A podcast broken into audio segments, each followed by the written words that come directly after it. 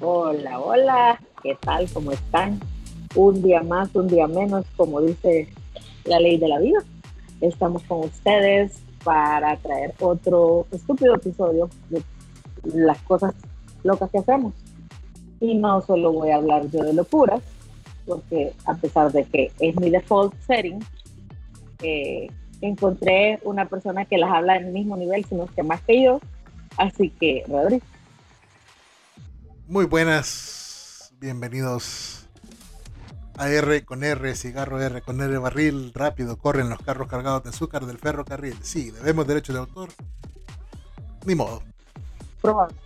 Probable, tengo mi abogada, gracias. Échale agua acá. Échale agua. Y póngame una refri con eso. Eso está en un episodio pasado. No, porque es una serie alternativa. La de Loki. Es una, es una línea de sí, tiempo. una línea de tiempo alternativa y ya le vamos a hacer su playlist porque si no la gente se pierde y ya con dos, ya, uy, no los encuentro. Entonces, para que nos encuentre y encuentren los de Loki, para los que solo les interese Loki, pues vamos a hacer una eh, playlist aparte y así pues ahí pueden ver nuestro Me contenido llega. Marvelita, ¿verdad? Rebe, hoy vamos a hablar de la P y la P, Un tema que de la página y la pantalla. Ah, Es un tema que a nosotros, bueno, de ahí venimos, ¿verdad? No, no lo podemos ocultar. Siempre, cuando eh, ¿cómo es? siempre uno vuelve a las cosas que amó. Me acuerdo de esos bellos días cuando usabas lentes y la gente pensaba que leías. Hoy ya, hoy ya Sí, no hay garantía de nada.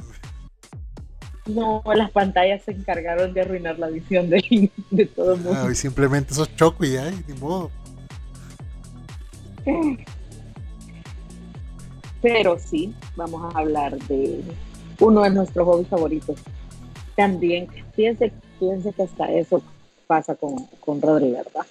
Que, que nos encontramos en la vida y, y no solo nos gustaban las mismas películas, también leíamos los mismos libros y hacíamos el contraste, ¿verdad? Entonces hoy, hoy traigamos a la pantalla.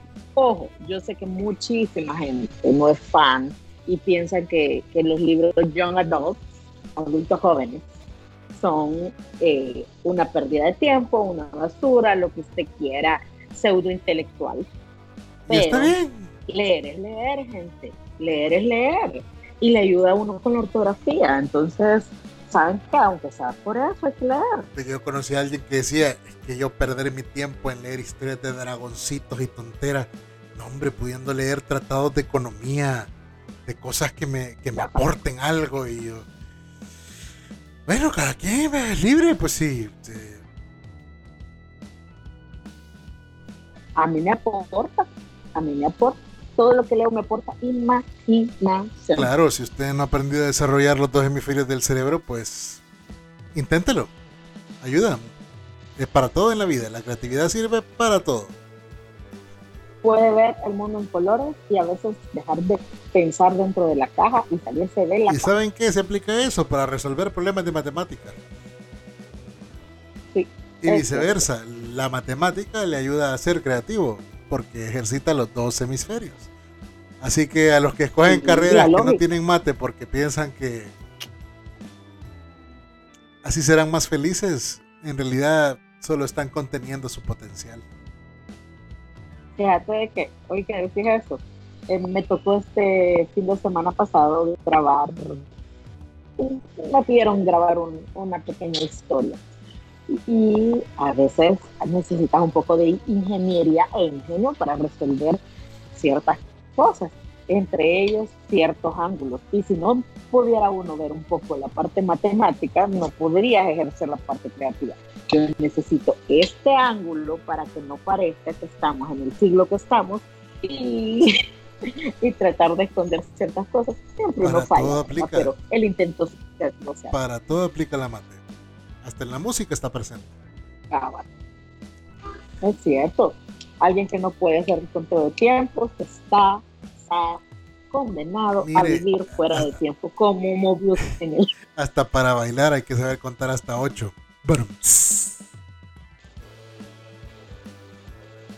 Sí. Chistes paternos, nuevamente. Sí. Bueno. Bueno. Eh, libros y pantalla, ¿verdad? Así es, hoy pues eh, depuramos el listado a cabal, como dice Rebe, el género young adult, o sea, adulto joven. Cuando lo éramos, hoy ya viene. Con el síndrome Peter hoy ya viene a ser cuando eh, libros para la bichada, porque ya no, ya no entramos, ya young adult para nosotros es como adulto contemporáneo, ya va más tirando a la láser que, a radio femenina. Hubiéramos, hubiéramos invitado al escritor. Sí, porque él ha escrito este género, ¿no? O sea, sí, claro, Young Adult aunque no le gusten ciertos libros, pero él, él Ni poner, un saludo a, mi, autor favorito, porque es el único que conozco, Arthur Varillas. Ni poner chistes innecesarios en sus relatos. Válido también, válido totalmente.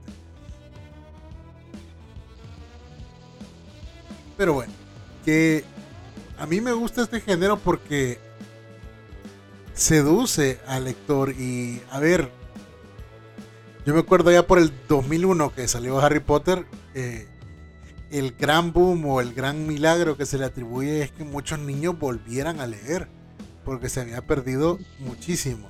Y ahora con las pantallas más. Pero, bueno, no me atrevería a decir que más, pero sí podemos decir que hay un antes y un después de la publicación de un libro que atrapó a chicos y algunos nos atrapó más grandes. Bueno, pero corrección no, Harry Potter salió en el 97. Bueno, en el 97.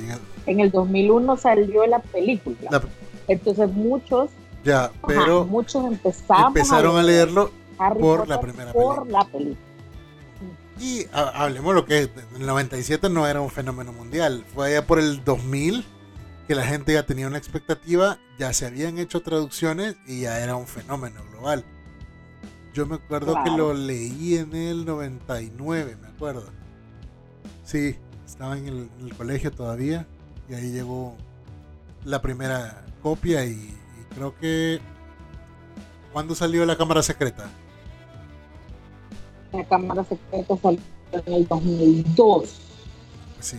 Eh, ah, pues sí, leí el, el, primero y ya en la U ya, ya me eché la cámara secreta claro, esperábamos las películas y todo.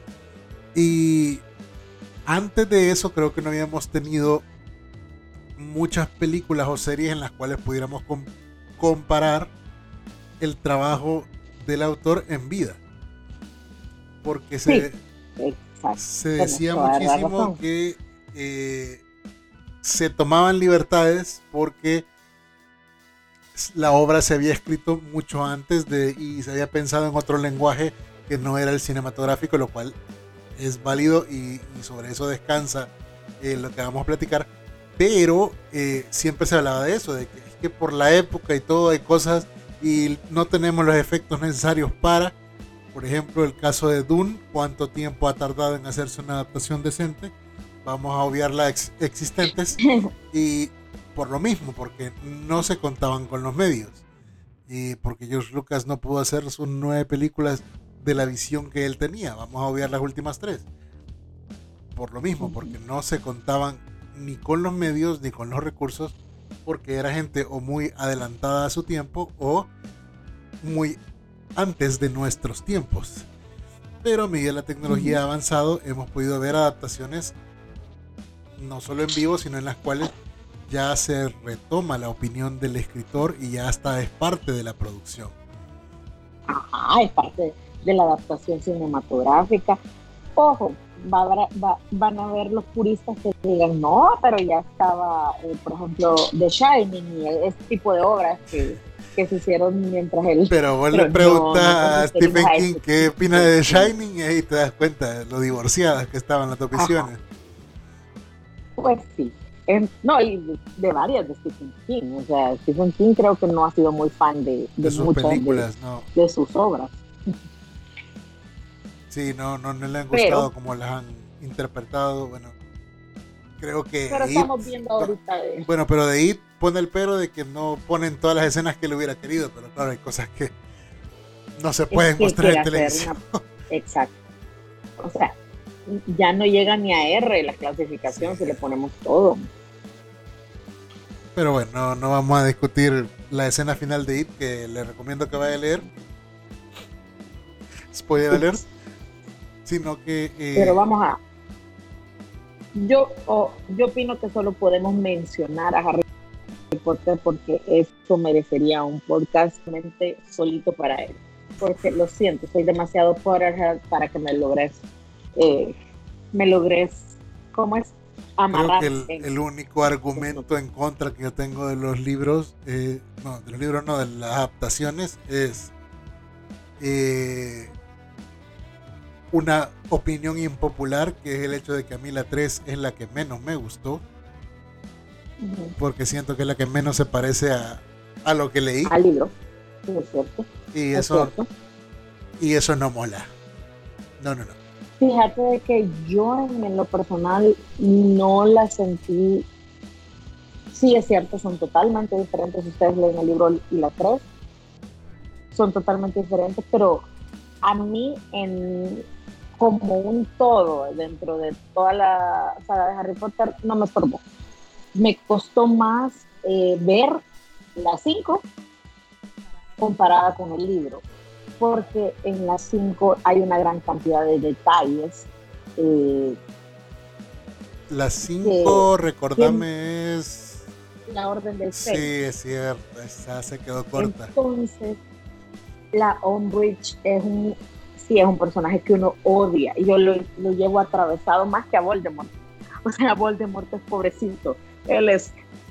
él es un tipo que crees que sin cariño ni amor. ¿Se falló en la adaptación? ¿Se quedaron cortos con Dolores Umbridge? Sí.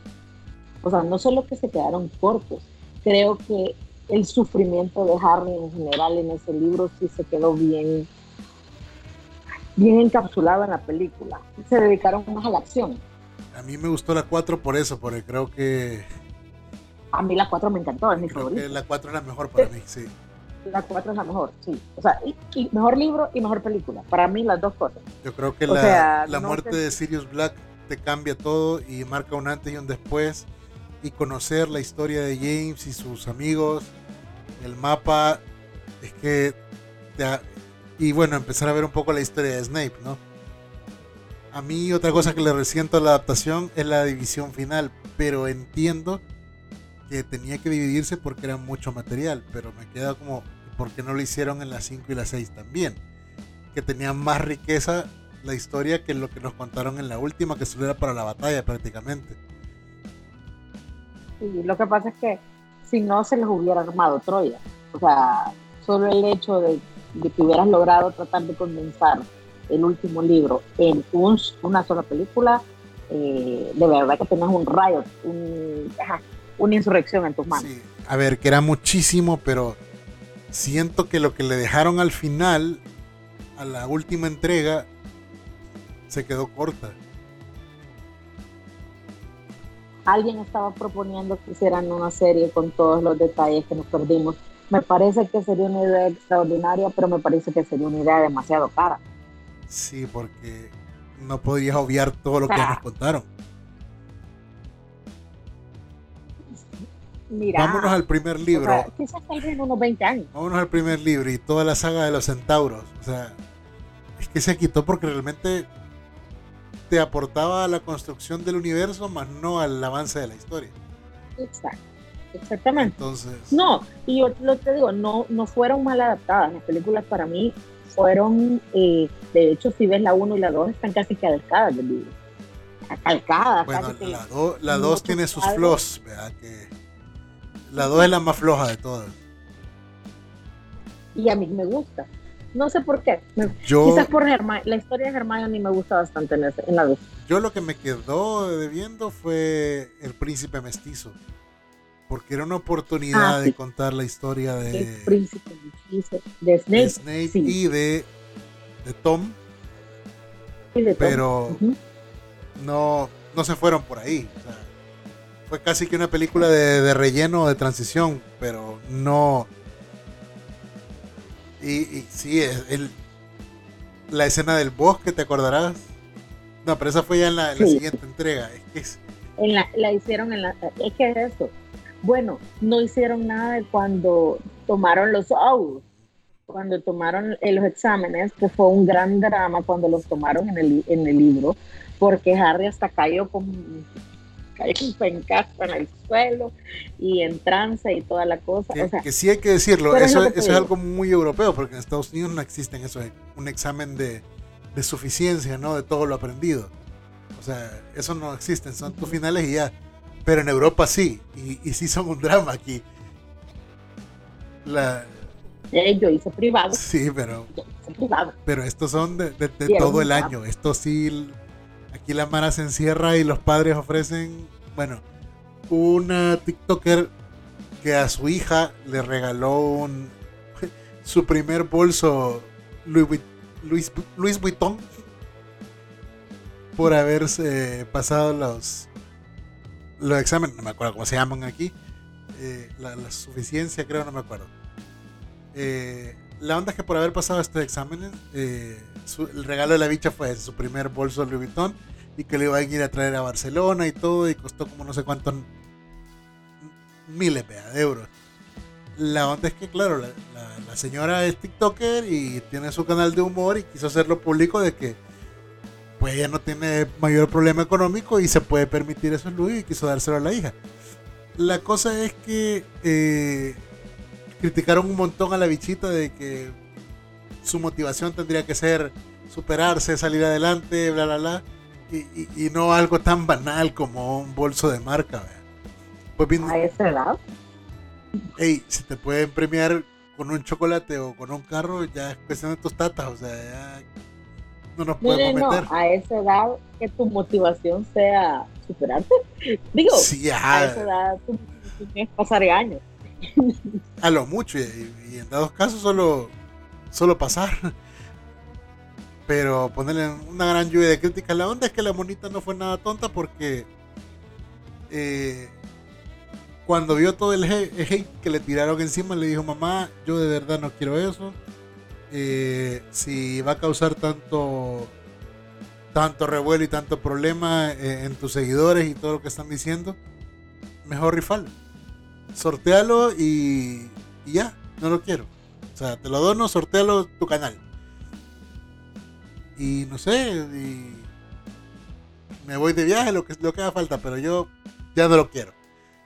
Y efectivamente sí hizo, y la señora cuenta de que la Mara es tan hipócrita, porque la misma gente que tiraba hate se estaban anotando para la rifa del bolso. No, pues. No. No me extraña. Pero bueno, eso es lo que pasa en Europa para describirles un poco el drama y el revuelo que generan eh, la época de estos exámenes, ¿no? Porque determinan si tenés la, los suficientes conocimientos para acceder a una eh, educación universitaria o si no lo pasas pues te toca buscar un técnico, una formación profesional y ponerte a trabajar ya, porque significa que no que no aprendiste o en dado caso pues ponerte a eh, trabajar, vea. Porque Voy a ser presumida, yo pasé mi PAES con 9.5. Ya, pero la PAES si la dejabas no es que perdías tu acceso a la universidad o tenías que repetir todo el bachillerato. O sea, esto aquí es... No, de hecho yo ya estaba en, el cursillo de la universidad. Entonces, eh, por eso tal vez que se sacaron los old porque no los gringos no iban a entender el drama que implica que toda tu vida estudiantil descanse en un solo examen. Eso solo lo entiende la gente que ha sacado el, el GED. el GED, sí. Pero bueno. Que es tu examen de suficiencia para el bachillerato. Ajá, entonces algo así es lo que obligatoriamente tenés que hacer aquí para... O sea, ¿de verdad querés entrar a la U? Ok, ¿cuánto fue tu, eh, tu nota en este examen? Vea? si no lo pasaste es que no, no puedes ni aplicar, pues. Eh, yo, yo pasé, bueno, no sé cuál es la nota mínima allá, pero aquí sí. Tengo una intrusa en casa. Donde yo estudiaba, sí, ya vi. Por lo menos donde yo estudiaba, si no pasabas con, con siete, no pasabas, pues, o sea, ya te ponían un, y hoy es ocho, entonces súbale a ese estándar, por eso la gente cada vez está más neurótica. Pero bueno, sigamos con, con otro libro, cambiamos, porque Harry Potter, lo siento, podemos hablar ni siquiera, Ni siquiera estaba en la lista llevamos 20 minutos hablando de él. Esta mosca es patrocinada por Breaking Bad, posiblemente el mejor episodio de toda la serie. no había que hacer nada. No querían gastar. No, ese episodio es muy bueno. Tiene... Pero por eso no quería, no, necesitaba gastar. Tiene un montón de símbolos. A menos que la mosca fuera, a menos que la mosca estuviera entrenada. No, ella debe haber sido animada. Pero una mosca no creo que sea posible. Pero si alguien se anima y quiere aceptar el reto, adelante. Entrene una mosca challenge. Nadie lo detiene. A ver, Rive, contanos tu lista. Siguiente libro. Sácate lista. Hay lista. No, miren. hay lista. De, de mi top. No veníamos preparados. No, dentro de las cosas que hablábamos, o los, o los libros, eh, no puedo eh, nunca sacar de la lista porque lo he leído más de cuatro veces, la saga eh, completita, Hunger Games. Hunger Games es eh, de Susan Collins, la escritora eh, narra un mundo distópico donde, pues no, la verdad no me extraña que esto llegara a suceder en el mundo, la verdad. Sí, es bien, bien probable lo que te plantea. Sí, donde todo el mundo está sujeto a bueno, probable en El Salvador también, donde está sujeto a una persona que detenta el poder y para exponer, digamos, el miedo o imponer el miedo, se realizan unos juegos donde, juegos donde se escogen a, personas, a niños entre 12 y 16 años para eh, que se maten, básicamente, para vivir en un campo como de gladiadores. Eh, y hay un montón de, de, debate partamos del hecho de que la Mara ya lo leyó y entiende la premisa básica. Son niños puestos a matarse, ¿no? Hay mucho debate porque hay una, una película japonesa que está basada en la misma mismo concepto. Eh, podríamos hacer, creo yo, un video entero eh, probando por qué no no es así. O sea, no, no se fusiló la idea. Eh, sí es el mismo concepto pero hay un montón de coincidencias en el tiempo que no permiten que sean lo mismo. Pero eso es material para otro video. La cuestión es que uno de los grandes logros de esta saga es que no se ubica en todo un universo, sino que es en un país específico. Y eso lo hace eh, que te puedas relacionar, que puedas decir precisamente lo que acabas de decir. Nos podría pasar a todos podría pasar en El Salvador. Aquí en España había el chiste que cuando estábamos en, ya tenías un rey. Sí, cuando estábamos en la, en la desescalada, eh, estábamos por fases. Entonces iban a haber comunidades que pasaban a fase 3, a fase 2, fase 1, y dependiendo de la fase que pasaras, así iba a ser la apertura que se iba a ir dando, ¿no? Entonces se les ocurrió el, el meme, el chiste de que todos los sábados todas las comunidades autónomas iban a mandar a dos tributos a luchar entre ellos y los que ganaran pues iban a pasar a, iban a pasar de fase. bueno, aplica. Aplica. entonces, ¿qué? En El Salvador mandaría una pareja por departamento y el que gane pues tendrá toda una vida de riquezas, pertenecerá al clan y los otros que mueran, pues será para recordarle al resto que con lo poco nadie se mete. Bueno, hablando, ya, pasando a en sí el libro eh, y a su exposición a la pantalla. Yo creo que deberíamos de mandar una copia al, sector 9 de Mariona. Ah, más de alguno lo va a querer perdón, perdón. Para ver cómo le dan Matacán, no. Bueno. Perdón, Neto. Eh, sí. Eh, ya, ya, me sacar de, de, de, mi zona. Vaya, fíjense de que nos trajo la película Jennifer Lawrence. Sí, ya tenía un par de pininos ahí en la actuación, pero eh, no nos engañamos, los Juegos del Hambre la lanzó al, al estrellato. Y tenemos a un personaje que ella logró captar. Katniss Everdeen en el libro es un personaje totalmente uno introvertido al punto mental, o sea, todo, ocurre en su cabeza. En su cabeza. Entonces, ¿cómo trasladas una historia que está escrita puramente en, las, en el cerebro de una persona que está, que piensa demasiado, porque Katniss es un, personaje que, que, sí, todo, todo, o sea, todo lo analiza y lo lleva hasta el punto, eh, lo estira, en serio. Eh, cómo lo pones en pantalla. Y creo que más de alguna vez lo hablábamos con Rodri, porque a los dos nos gusta bastante la, la saga. Y era Jennifer Lawrence con, con gestos, con, con su actuación, o sea, su delivery del personaje, te lleva a, a ese lugar que no te puede decir todo lo bello que está escrito en el libro, porque dentro de precisamente eh, la forma de pensar, su, su desesperación por su familia, eh, su, su lucha, o sea, su lucha interna de, y, tratar de sobrevivir y de supervivencia, claro. Sobre todo con Pita, en su cabeza está mm, lo quiero porque no necesariamente románticamente, sino que de verdad que tengo una deuda con esta persona que me salvó la vida en tiempos de hambre. Ojo, que la escena. La escena no se. Creo yo que le queda de ver a lo que lees en el libro.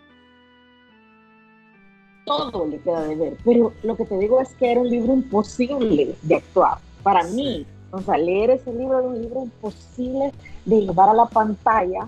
O sea, sí puedes llevar la arena, los tributos matándose y toda esa parte, pero esa no es la parte Para mí hicieron un gran trabajo en el diseño de producción, en la estética que te muestra y cómo adaptaron ese, ese futuro distópico. Pero también tenés la ayuda de haber tenido a Susan Collins ahí sentada. Que, te, eso te puede contar que está. Yo creo que eso es invaluable. Ah, o sea, mire, a qué sabía el, el perejil que estaba fumando en ese momento cuando pensó en esto. Eso, quieras o no te ayuda. A nivel actoral, a nivel de escritura, todo. Sí, pero lo que. Ajá, y cómo la escritora, vaya, en este caso, tuvo, tuvo que estar involucrada en toda la saga. Creo que como mi libro favorito es, eh, sin duda, Mockingjay Mockingjay es de, de, la saga mi libro favorito, pero mi película favorita no fue precisamente la, uno, la parte 1 y 2 de Mockingjay. Mi, mi, mi, mi, película favorita fue Catching Fire. Para mí Catching Fire sí, sí logró eh, hacer la amalgama entre, entre Katniss, Pita, los tributos, todo lo que estaban experimentando eh, Volver en, a la en ese momento. Y Sí, y generalmente las segundas partes son bastante malas. Hola, hola. y seguramente las segundas partes siempre son malas. Porque, por ejemplo, a mí las dos torres en el, en el Señor de los Anillos, eh, sentí como e, ese puente que tenés que cruzar, pero no, no sé. Siempre en las segundas partes yo he tenido ese problema en este caso no fue así, fue con el final. Creo que las dos torres es la que, más larga se siente y eso que el retorno del rey tiene como cinco finales. Y pesada. o sea, las dos torres las sentí pesadas. Pero, eh, y, y, no, no me vayan a matar, no estoy comparando con, con el Señor de los Anillos. Es, es, es comparación de cómo esta segunda parte sí la supieron manejar. Cómo estructuras trilogías y sagas. Es que tenés que pensarlo que no es solo una entrega, son varias y tenés que eh, balancearlas. Y creo que Mockingbird falló porque... Sí, falló. Eh, no está bien dividida, o sea, creo que no encontraron el momento preciso de un cliffhanger. ¿Cuál era la parte? Ajá. y, creo que termina muy pronto la primera. Ajá. y, creo que se metieron detalles. Por ejemplo. Sí, le metieron demasiada, le quisieron meter demasiada acción. No es que no la lleve, lleva bastante acción. Pero, tenía más diálogos. para dársela a la segunda, le quitaron a la primera. Sí, y por ejemplo, ya cuando ocurre lo de la flecha, mucha gente no entendió cómo llegamos hasta ahí. Y eso es en parte porque la película creo que yo que falla al contar el contexto por centrarse demasiado en la acción. Mucha, mucha milicia y poca estrategia.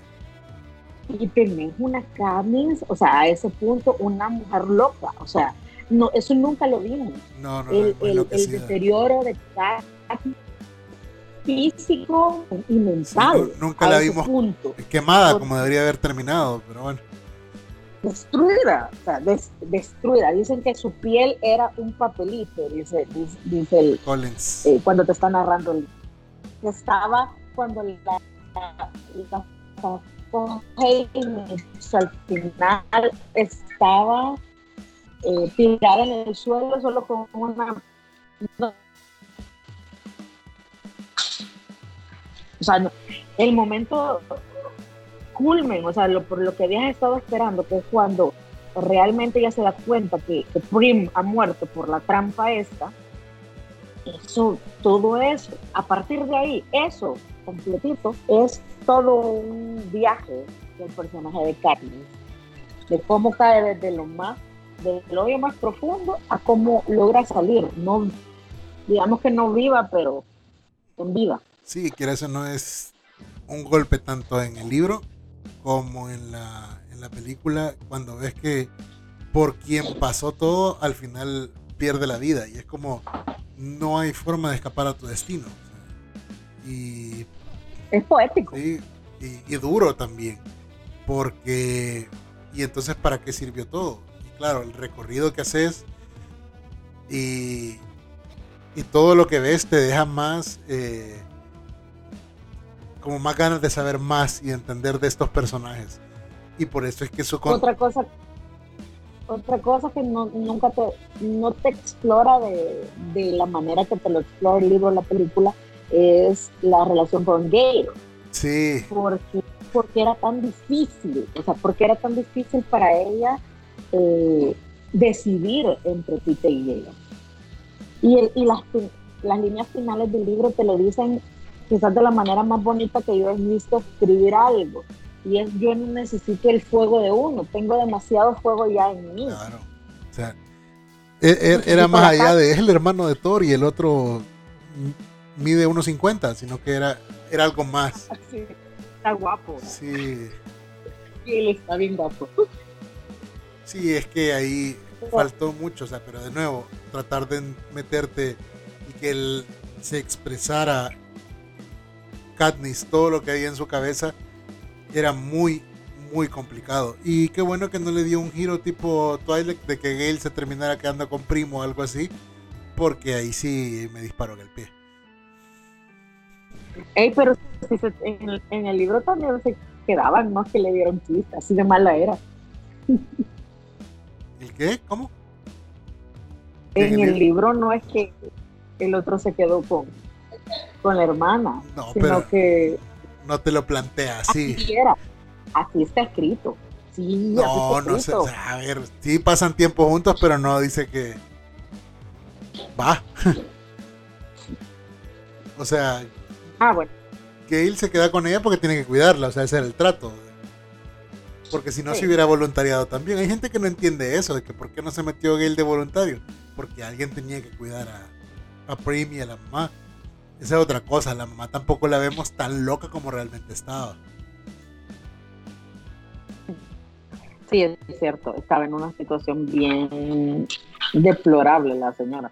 Pero sí nos muestra eh, mucho de Panem, de los eh, Guardianes de Paz, eh, Catching Fire, por eso... Los Avox se quedan. Los Avox, sí, cortísimos, sí, esa es la última parte donde vemos a Foggy Nelson cámara en mano. y el, Yo, ellos eran mis El personaje de Plutarch es maravilloso y le recortaron como dos mil líneas. Y siento que le dieron de... Pero también se, murió. se murió nuestro querido... Eh, ya, pero ya había terminado. Se me olvidado. Sí, ya había terminado. No, le quitaron. ¿Le quitaron? Ah, bueno. Queremos creer que fue por eso. Sí, le quitaron. Porque, bueno, siento que le dieron demasiada a, Clarice. y, y no la supo aprovechar. No sé. Su personaje la tenía que romper ahí al final y y tenía que ser un poco como el personaje de Kate Winslet eh, en Divergent. De que. Sí. O sea, solo aparece cinco minutos en pantalla, pero. Con una presencia escénica que. Uy, se sentía su aplomo. O sea, que a la hora de morir. No todo el mundo se acuerda de eso en la película. Sí. Así, todo el mundo se acuerda de eso. todo el mundo se acuerda de Kate Winslet. Vaya. Te pregunto cómo se llamaba la chera del protagonista. No me acuerdo. Ahí está. I rest my case. Entonces. Eh, Ah, pero se muere la. La Clarice, no me acuerdo cómo se llama el personaje. La presidenta del Distrito 13. Y. Y ya, pues. La Alma Coin. Alma. Y, y, ya. No volvés a saber de ella. No, no, no hay legado alguno. Es más, en la continuación. Bueno, en la precuela tampoco hay ninguna relación directa, ni referencia, nada, nada, nada. O sea. Estamos en que es una saga que en pantalla eh, hizo lo que pudo. Sí. con, una amplia por la forma de los diálogos que tenía, pero quedó a deber en su final. Yo creo que hoy tú, ojalá y no hubiera ganado el Oscar Jennifer Lawrence porque tal vez no le hubieran dado más presupuesto y más mercadeo a esta saga que así, independiente y quietecita, estaba bien. Es cierto. Era un proyecto por amor, modesto, y la primera fue muy buena por eso. Pero bueno. Eh, son libros que a la hora de leerlos lo valoras más que lo que viste en pantalla. O sea, ahí sí el libro es mejor léalo. O sea, de verdad lea la saga. Es muy, muy, muy buena políticamente hablando. Sí, habla de hablando. política, tiene acción, tiene... Yo me considero fan de los futuros distópicos. Por eso es que eh, conozco esta historia de Battle Royale y, Hunger Games y me he puesto a analizar ahí datos y fechas que refutan eh, esta teoría de masas del plagio, ¿no? Eh, caso contrario, libros que son peores que su contraparte eh, audiovisual. Eh, le contaba a Rebe que todavía no la ha visto, pero merece la pena hablar de ella porque acaban de estrenar la última temporada en Netflix, una serie que acaba de terminar, que es The Hundred o Los 100 la premisa también, futuro distópico. Eh, han pasado 97 años desde una hecatombe nuclear y la Tierra, bueno, la humanidad está flotando en el espacio esperando regresar tipo Wally, solo que sin tanta gente gorda. Entonces, el plan es mandar 100 personas para que sean los conejillos de India y a ver si no se mueren, ¿no? Entonces. Bien probable. Bien probable, correcto. Y que manden 100 conejillos de Así empezó con la vacuna, fíjate. Vengan ustedes. Si se acuerdan, quienes mandaron a descubrir América no eran marinos expertos, eran presidiarios. Que ni siquiera la descubrieron porque ya, habían llegado los vikingos antes, pero bueno. Entonces, exportaron a esta gente, ¿no? A esta calaña. A los malacates, como les decía Tony Saka. Y en The Hundred pasa lo mismo. Mandan 100 eh, criminales, 100 presos que cometieron crímenes dentro de la estación espacial. Y ojo, no crean que todos crímenes de, robar o faltar a la autoridad. No, por ejemplo, eh, uno de los personajes, Octavia, eh, su crimen era que al estar en un espacio reducido, tenían prohibido tener más de un hijo las parejas. Y Octavia fue la segunda. Entonces su crimen fue que pasó años escondida en el cuartito, en el, en el camarote de, sus padres, de su familia, para que... Uh, Ana Frank. A lo Ana Frank, correcto, en un sótano, de hecho. Entonces, eh, claro, descubren a Octavia y condenan a la madre, condenan hasta al hermano por defenderla y por llevarle comida y la condenan a ella por existir. Entonces, así a ese nivel está la sociedad en ese momento. Eh, también la protagonista que se llama Clark, que es la Eliza Taylor, eh, está condenada también porque eh, su padre fue acusado de, traición porque él estaba advirtiendo de que el oxígeno estaba por terminarse y lo tacharon de, revoltoso, de que, estaba creando revolución y disidencia dentro de la estación espacial. Entonces les quedan, estaba para 100 años, pero en los 97 se están quedando sin oxígeno, entonces tienen que ir a probar si abajo es habitable. Y así es como mandan a estos bichos. ¿Qué pasa? Que cuando llegan a la Tierra resulta que no está deshabitada como creían, ni tampoco es un desierto nuclear. Hay gente en la Tierra y uh. entonces ahí comienzan los planes porque es el dime que te diré de reconquistarla y hay nuevas razas. Y luego durante las ocho siguientes temporadas pasa absolutamente todo. Eh, como les digo, el personaje principal es Clark, pero todos los que están ahí, los personajes que fueron creados para la serie, eh, tienen su peso y su significado y cada uno aporta algo. Los personajes, los mejores, son los de la serie. Si uno se remonta al libro, eh, que creo que también es una trilogía, no estoy seguro cuántos son, pero todo el primer capítulo es el primer libro, porque va a toda velocidad, el libro se centra demasiado en las relaciones, en la parte ah. romántica, en la parte de cómo me siento, y este no, se va al conflicto político, social y sobre todo a la ambigüedad de el bien y el mal, de es correcto o no es correcto. Entonces, eh, eso lo, lo hace muy, muy fluida la historia.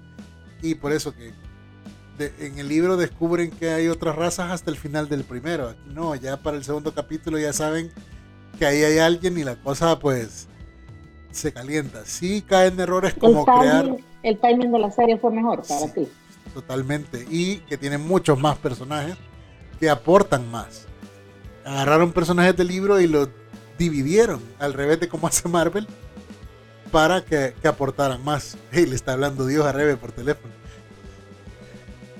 Hola, señor. Entonces, eh, se ven personajes mejor desarrollados en, el, en la serie, claro, porque tienen más tiempo para hacerlo. Pero los del libro eh, siempre tienden a, quedar a deber son muy flojos, muy que no les terminas de entender qué ondas con su motivación. Y el libro pues compensa esas eh, esos huecos.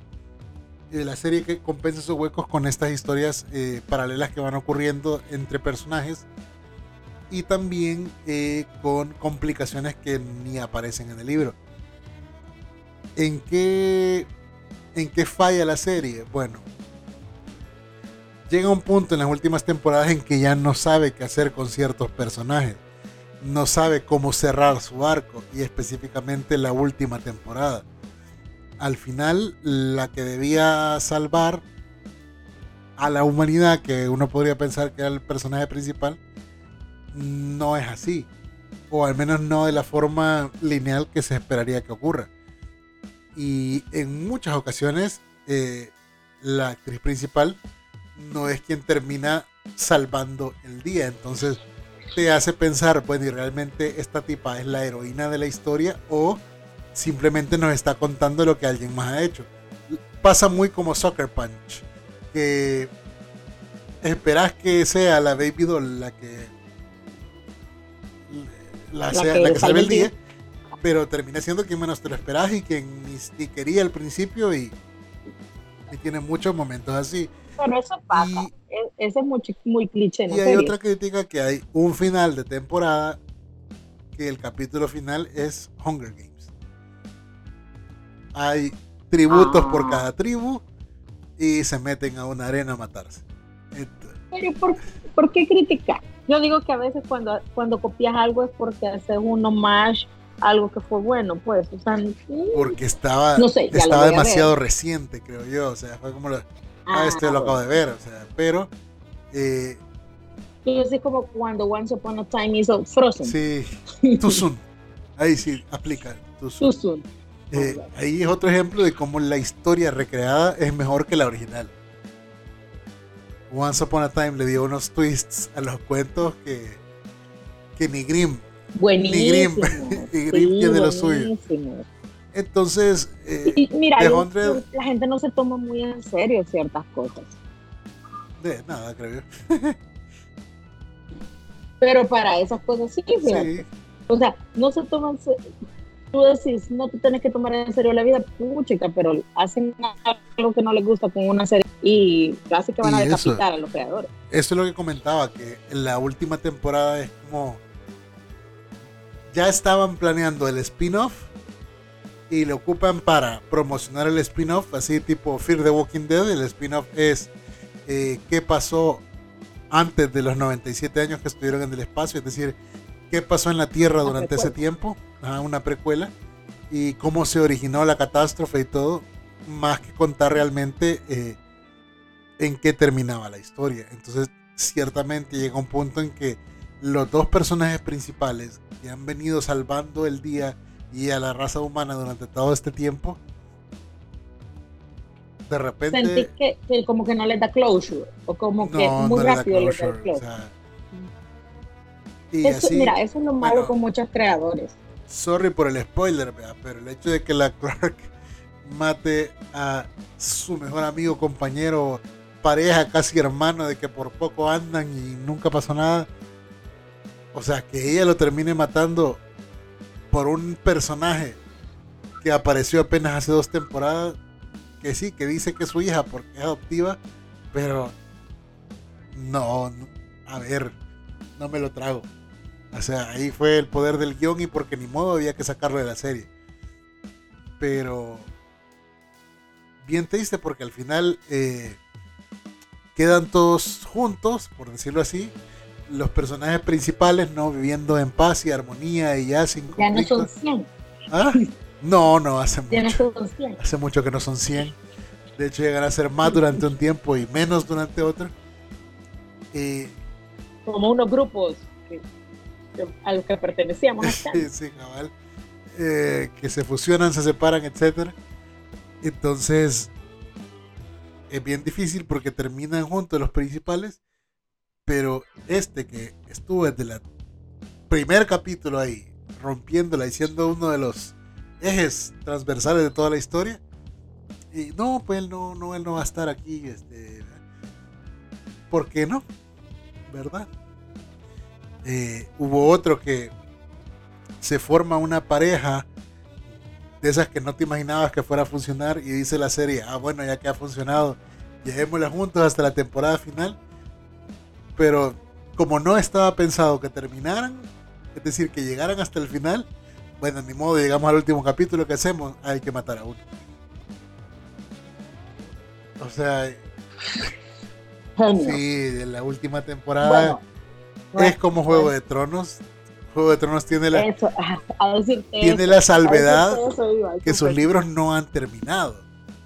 Pero Pero ni van a terminar. El gordito se va a morir antes de que a ver, si no lo acabe. mató el COVID, hay esperanza. No, le va a matar un infarto al gordito. Sí, tal vez eso. Créemelo. Es que Ahí va a a ver, quedar con, la canción de fuego y hielo a, a la mitad. Si en el confinamiento no pudo terminar, ya nada va a hacer que termine. De verdad, yo no sé qué hace. Él está procrastinando porque ya no sabe qué hacer. Es que escribe, o sea, perdón, pero escribe con demasiado detalle. Sí, puede ser. que- Entonces, si quieres escribir mundos y todo eso, no- hubieras empezado a escribir más Si, joven. si así son los libros, ¿cómo no será el borrador? Qué terrible. Horrible, O sea, horrible. en serio, el gordito se pela, se Un pela. saludo, Y con Jorge R.R. Martín. Y bueno, el otro libro que siento yo que es mucho mejor, eh, la adaptación del el, el libro a la adaptación de la de la película es eh, precisamente el que hablábamos de Divergente. Divergente. Divergente fue mala película, Rodrigo, o sea, mala trilogía. Sí, bueno, es que tuvo un montón de problemas desde el principio. Pero visualmente me llegó un montón, como el, diseño de producción nuevamente. Cómo trasladaron de la imaginación de la escritora al, eh, a la pantalla eh, la, visión que ella tenía. Eso se ve súper bien. Sin embargo, el libro te da unos detalles y unos elementos y cuando Mira, la idea. Yo leí primero el libro y, vi la película muy ilusionado. Sabía que iban a haber cosas que no iban a salir, pero no esperabas esto así y actuaciones tan tan plásticas hasta cierto punto. Creo que eso falló. Es, yo creo que eso fue una de las fallas más grandes que tuvo. Y no te estoy diciendo que los que la Shirley Woodley y estos actores sean lo peor de este mundo, pero creo que pero creo que lo que les, lo que les funcionó, y, se lo decía, los juegos de, a Juegos del Hambre que les faltó a Divergente es precisamente eso. O sea, tenían una actriz de la talla de la Lawrence que no se imaginaban que tuviera ese rango, tratando de sacar avante la serie. Y aquí sí se quedó como bien bajita, la energía es muy baja. O sea, la energía de todos los actores para lo que te cuenta el libro es bien Pero el primero creo que sí se logró primero te engancha, hasta con Kate Winslet. Pero el segundo, el tercero, y bueno, la, cuarta que no se terminó porque... Yo no la vi. No, es que no, se ha hecho, falta... No, falta una. No, la tercera no la vi. Falta una. Yo la tercera... Que cierra la serie, me acuerdo. Eh, es lo mismo que le pasó, ¿sabes qué? Para mí fue lo mismo que le pasó a Percy Jackson. O sea, Percy Jackson, los libros son muy buenos pero, o tú me vas a decir con las crónicas de Narnia. Sí, eso. son libros muy buenos, pero a la hora de trasladarlos a la pantalla hace falta algo que, que logre engranar, no sé, como el almidón que logre hacer cuaje todo.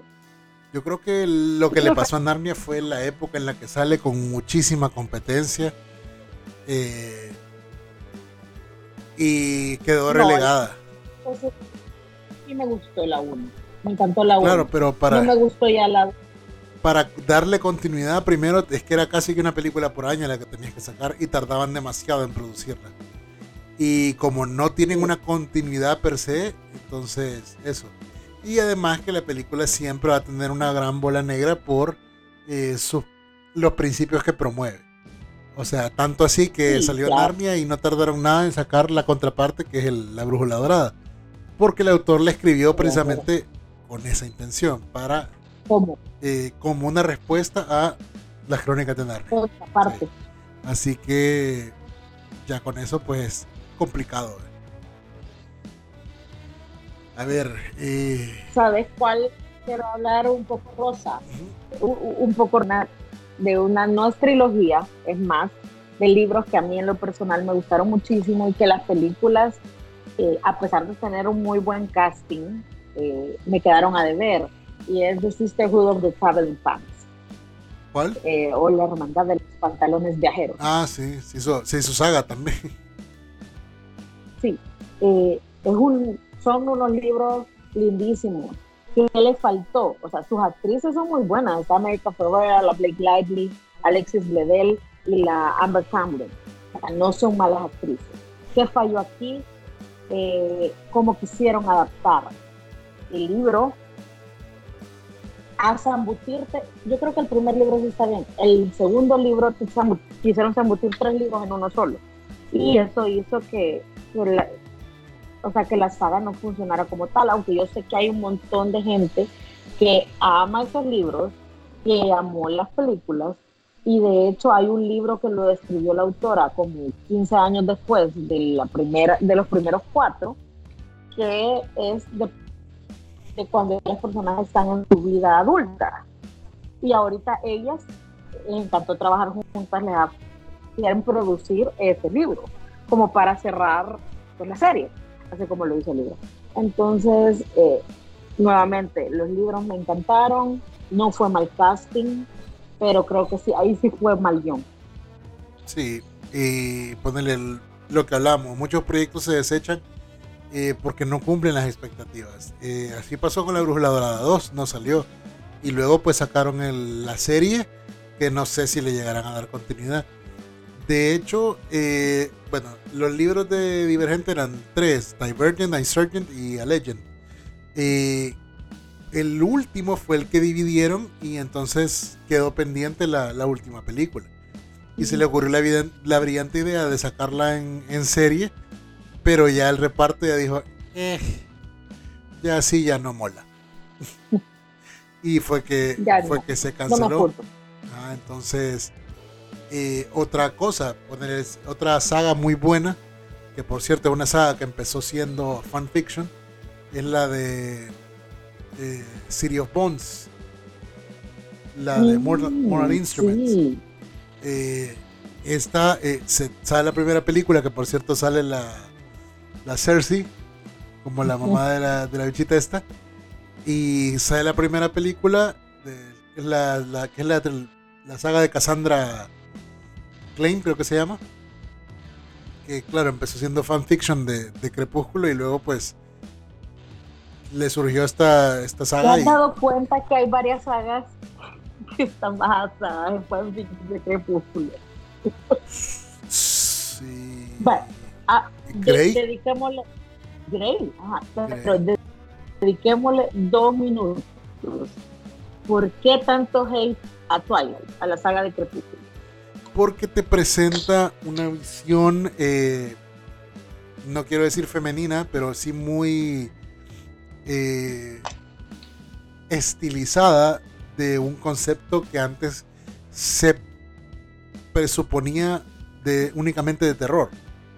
O sea, el vampiro debía ser grotesco, terrorífico y no romántico, cuando es todo lo contrario. Eso, eso, te lo borró Tom Cruise y Brad Pitt, querido, en 1994. No, de hecho ya me lo habían borrado antes porque todo el concepto del vampiro, lejos de ser lo que Nosferatu te plantea, todo el concepto de, Bram Stoker era un atractivo, era un atractivo y, y tenía su nivel de sensualidad ¿Por qué te muerde en el cuello y no en la mano? O sea, porque tenía eso de. Ajá, tenía eso de, de contenido erótico. Entonces, no es que Twilight haya querido cambiar el color de la orilla azul de la basinica. Simplemente regresó a sus orígenes. Sin embargo, la gente estaba muy acostumbrada a ver a Blade y esperaba vampiros de ese nivel. Entre más monstruosos y feos, mejor. Y de repente te ponen uno que brilla. Es para algunos fue chocante sobre todo estos duendecitos que viven en el internet y que odian todo. Pero la saga se completó, fue exitosa y la chica hasta escribió el otro libro. Súper super ah, exitosa. La saga fue ex y vaya. Y yo leí los cuatro libros, vi las cuatro películas. Eh, sí, estuve metida dentro del hype de. En el momento, como todo, disfrutas. Ya luego cuando te quedas analizando qué me dejó, es como una borrachera, como una borrachera, ¿verdad? Ah, como, en el momento. Como alguna vez dijo Stephen King, es como leer Harry Potter, pero sin magia y con sexo. Eh, puede ser. La cosa, fíjate que ni tanto. Esa parte solo la dejas hasta el final, pero bueno. Eh, creo que si me preguntas de los libros versus las películas, creo que las películas arruinaron los libros, porque la mayoría que escribió la fanfiction, no te estoy diciendo que es, literatura de inodoro realmente, pero, pero eh, o sea, los libros no están mal escritos, me explico. Ella desarrolló unos personajes que sí, es cierto, hay personajes que detestaba. ¿De, ¿de cuál? ¿De Twilight o? Ah. el problema es que es lo que te digo yo, el hate lo generó la película, no el libro. Sí, claro, porque eran eh, una caracterización demasiado filtro de Instagram de cada uno de los vampiros. O sea, es que el, el libro lo hace, te los describe como seres excepcionalmente hermosos y, y no es esa la... O sea, el vampiro no gusta en el imaginario general por ser bonito. O sea, el vampiro debe ser elegante y a la vez, o sea, debe ser como Brad Pitt y Tom Cruise, así. Y la gente con eso se quedó con Vampire Diaries. que la película se llama Entrevista con el vampiro. pero es el concepto de Vampire Diaries. De ahí surge todo. Entonces, claro, el otro concepto no, no gustaba tanto, ¿no? Y, y, el hombre que se preciaba de ser así macho varonil, pelo en pecho, no quería ir a ver eso. Era como, no, es para mujeres. Y bueno. Exacto. Bueno, y, y, prueba está que uno estaba en el, yo estaba en el cine y cabal, cualquier cosa donde salía Taylor Lautner sin camisa, ¿verdad? Eran gritos y gritos y gritos. Y a mí, de verdad, eso me da pena. Yo puedo disfrutar a Thor, por supuesto, en la comodidad de mi mente. A ver. Pero ¿por qué hay que hacer los expletivos? Los expletivos. Eso sí era. No veo por qué de verdad se armó tanto escándalo al respecto. Sí. Eh, el cine tiene años mostrándonos escenas. Eh, cuerpos femeninos porque son estéticamente más atractivos. Y la prueba está, bueno, la prueba más reciente es eh, si tú ves las dos versiones de la Liga de la Justicia. Los, los mm. planos que hace Josh Whedon de Gal Gadot y los planos que hace Zack Snyder de Gal Gadot. que tampoco voy a defender a, Zack Snyder como el defensor de la, y el menos el más feminista, y el menos machista de la hora de filmar, porque tenemos Soccer Punch y dicen que hay una Snyder version de, de, Soccer Punch donde sí muestra tanta piel como él hubiera deseado. O sea, simplemente para exaltar a la heroína, sabía que no era necesario este tipo de, de, de escenas, ¿no? Y si te fijas cómo representa a Whedon en las Amazonas y cómo te las presenta Snyder. Entonces ahí tiene mucho que ver. Entonces hacer escándalo porque se quita la camisa el lobito, cuando si fuera mujer loba igual hubieran visto cómo mostrarla sin ropa, es una gran hipocresía para mí. Así que ahí sí, punto para Twilight. No, le, no nos debes nada, Twilight. Twilight no me debes nada. No. No, y, te digo, desde luego ha generado, generó Fifty Shades of Grey, City of Bones, y quién sabe cuántas más. O sea, de verdad que si eso hizo que muchas mujeres y hombres se pusieran a escribir por igual, bueno, bien por ellos. Sí, muy bien. Y claro, también muchos hombres en su momento escribieron con, con Buffy y está bien. Obras literarias se han desprendido de ahí. por supuesto. claro, y. Entonces, bravo por esos, por esos libros que inspiran a otra gente a escribir y, y, y a darnos más, más libros John Adult. Sí, y saber que a la hora de adaptar una saga es incierto porque sobre todo en el cine no sabes si la vas a ver hasta el final.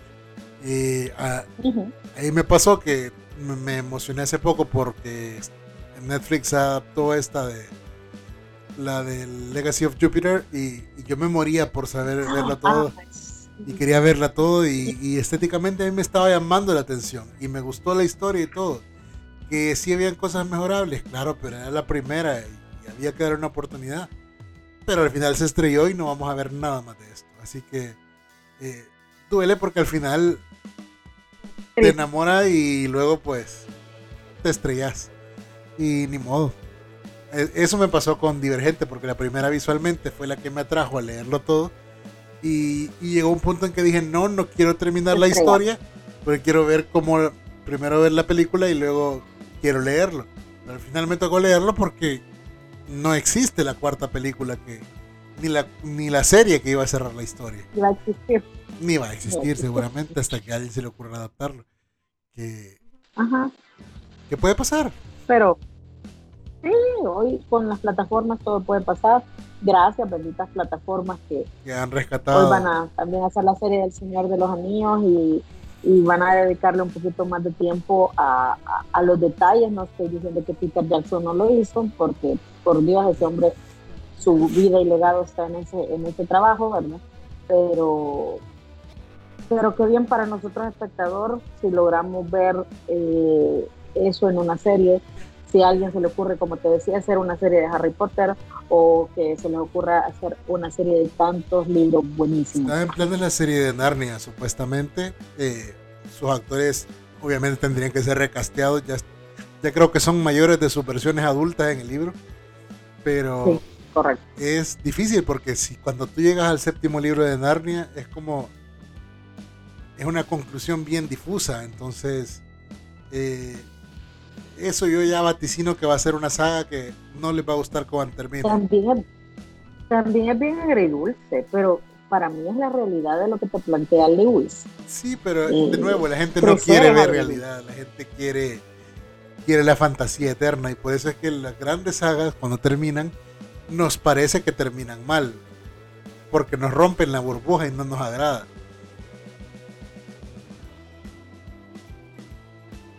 No sé, ahí, le estaba diciendo a alguien, yo soy una de las raras y de la de la opinión poco popular que a mí sí me gustó cómo acabó los nueve años de How I Met Your Mother. No, a mí también, sí.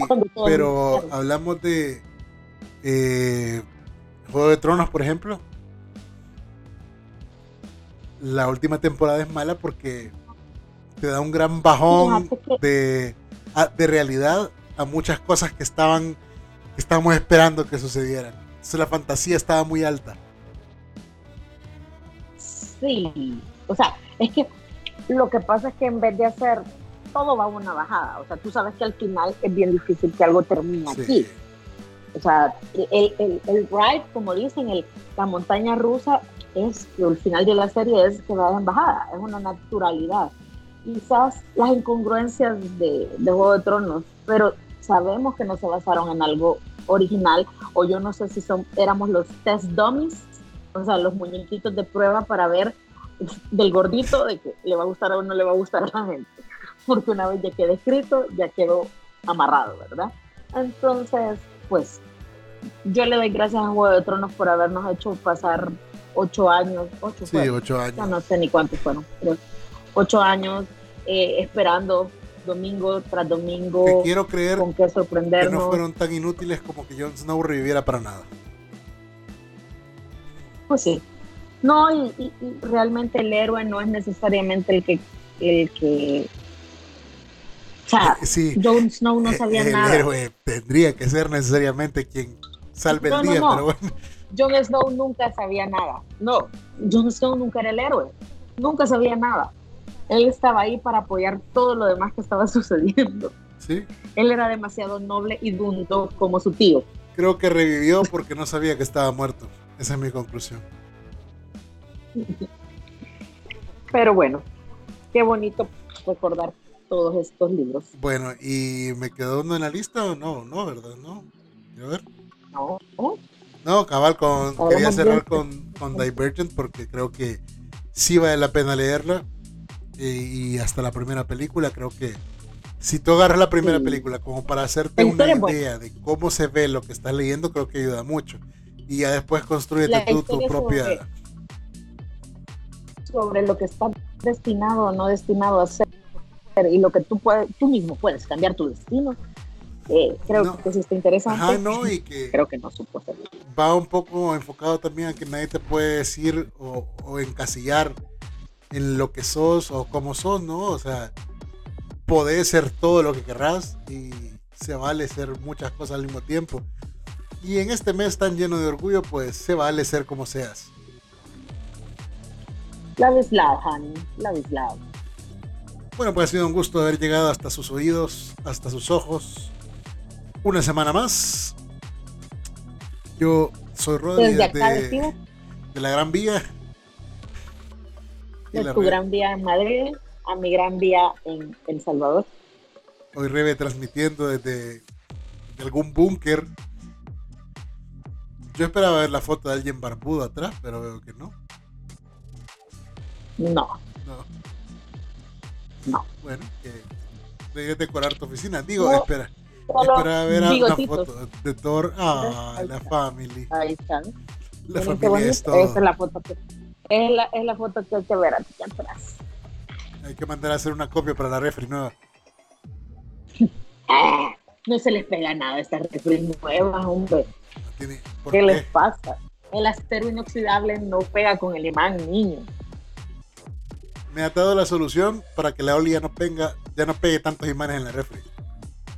La próxima me la compro de acero inoxidable. Hecho. No se pega. Perfecto. Yo cometí la idiotez de comprarme una antigua porque era más barata y ya ven, parece el cuarto de un adolescente. Pero bueno, ha sido un gusto.